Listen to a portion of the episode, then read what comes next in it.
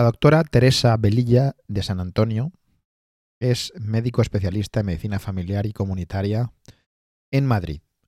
Y en su blog, que se llama Nacer, Lactar, Amar, publica el 2 de febrero un artículo que se titula de la siguiente manera. Mascarillas y menores. ¿Es peor el, abre comillas, remedio, cierra comillas, que la enfermedad? Los nombres de los niños y niñas han sido cambiados para proteger su intimidad. Marta, cumple seis años este mes. Mamá, no quiero cumplir seis años, no quiero. ¿Y eso, cariño? Es que no puedo llevar mascarilla en el cole, no puedo. Mario, cinco años. Mamá, aunque mis compis lleven mascarilla, yo no me la tengo que poner, ¿verdad? Que aún tengo cinco años. Susana, de ocho años. A mí antes me gustaba el cole. Ahora todo es no te quites la mascarilla. Y es que a mí me da dolor de cabeza, ¿sabes? Arturo, de seis años. No, mamá, no me quito la mascarilla, que en el cole nos han dicho que podemos matar al abuelo. Y yo no quiero que el abuelito se muera. A raíz de la sentencia del Tribunal Constitucional de Austria sobre las mascarillas en las escuelas, he decidido hacer mi propia investigación sobre la COVID-19 en niños y niñas y la utilidad, o no, de las mascarillas en general y de las mascarillas en edades tempranas en particular.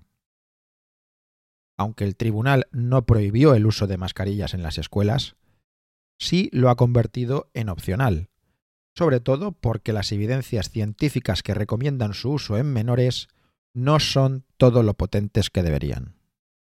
De hecho, en la mayoría de los países europeos, los niños y niñas menores de 10 años no están obligados a llevar mascarilla. En Francia, solo deben llevarla los mayores de 11 años. En Portugal, a partir de 10 años. En Noruega, Suecia o Dinamarca no es obligatoria nada más que para adultos en espacios cerrados y en transporte público. En Reino Unido, solo a partir de 12 años. Y solo en espacios comunes. No en el aula.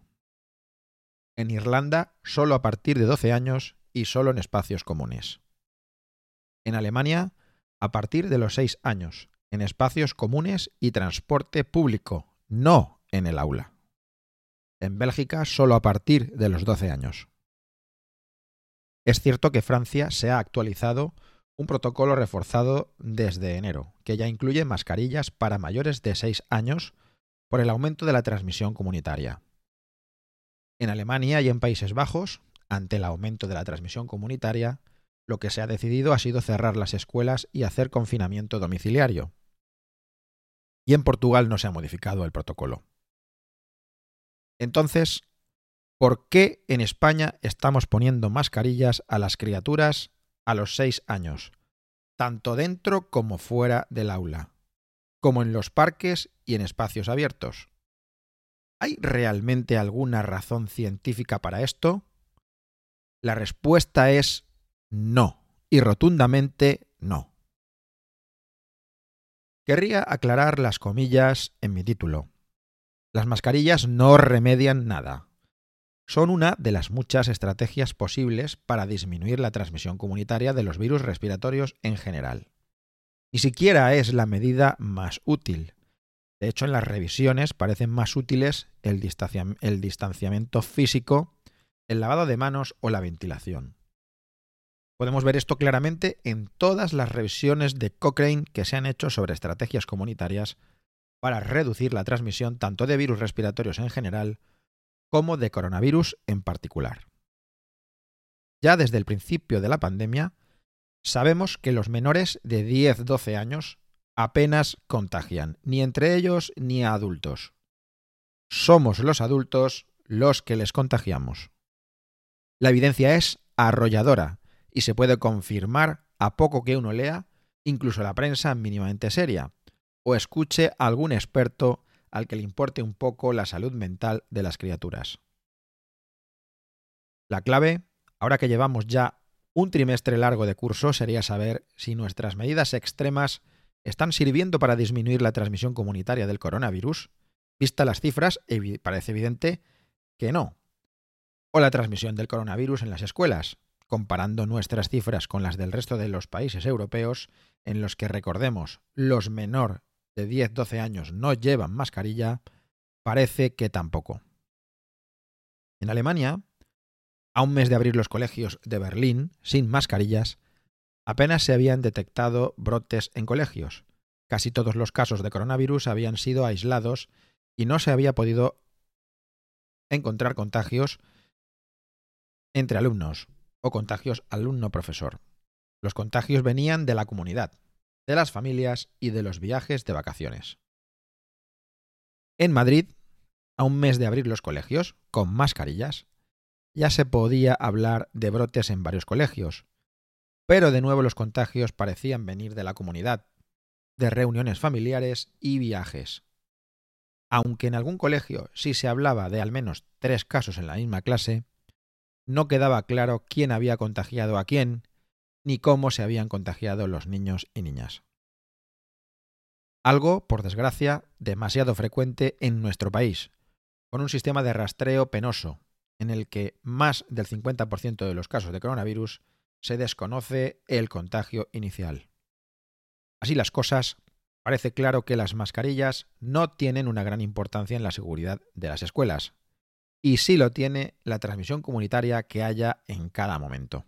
Una vez más, se confirma que somos los adultos los que contagiamos a las criaturas y no al revés.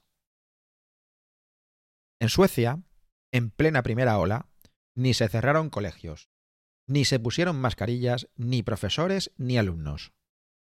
Tenemos un estudio de más de un millón de niños y niñas suecos y sus profesores, que demuestra que no solo pasaron la enfermedad la mayoría de forma leve y sin secuelas, sino que sus profesores no se contagiaron más que la población general del país.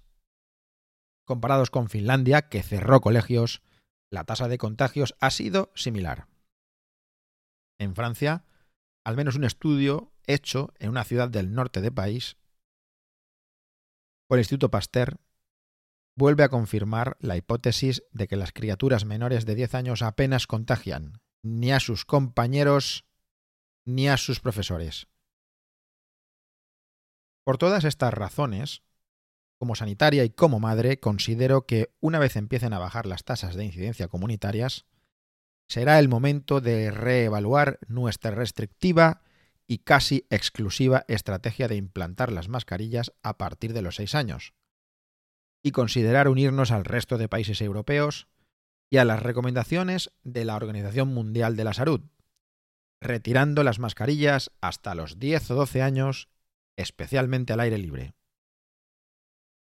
Considero que es tiempo de reconocer que se ha provocado un daño innecesario a muchas criaturas con dicha estrategia restrictiva y, repito, prácticamente única en los países de nuestro entorno. El daño ha sido especialmente intenso en el caso de criaturas especialmente vulnerables, como niños y niñas con trastornos del espectro autista, niños y niñas con problemas auditivos, niños y niñas con dificultades económicas para comprar mascarillas. Y sin embargo, muchos niños y niñas sin problemas serios han empezado a tenerlos por el hecho de ser obligados a llevar mascarilla y por los mensajes recibidos por parte de sus adultos de referencia sobre el uso de dichas mascarillas. Es importante darse cuenta de que todas las acciones tienen consecuencias y por ello, ante la evidencia de que el daño es claramente mayor que el beneficio, creo que se debe plantear lo antes posible un cambio en la estrategia de uso de mascarillas en los menores de 12 años.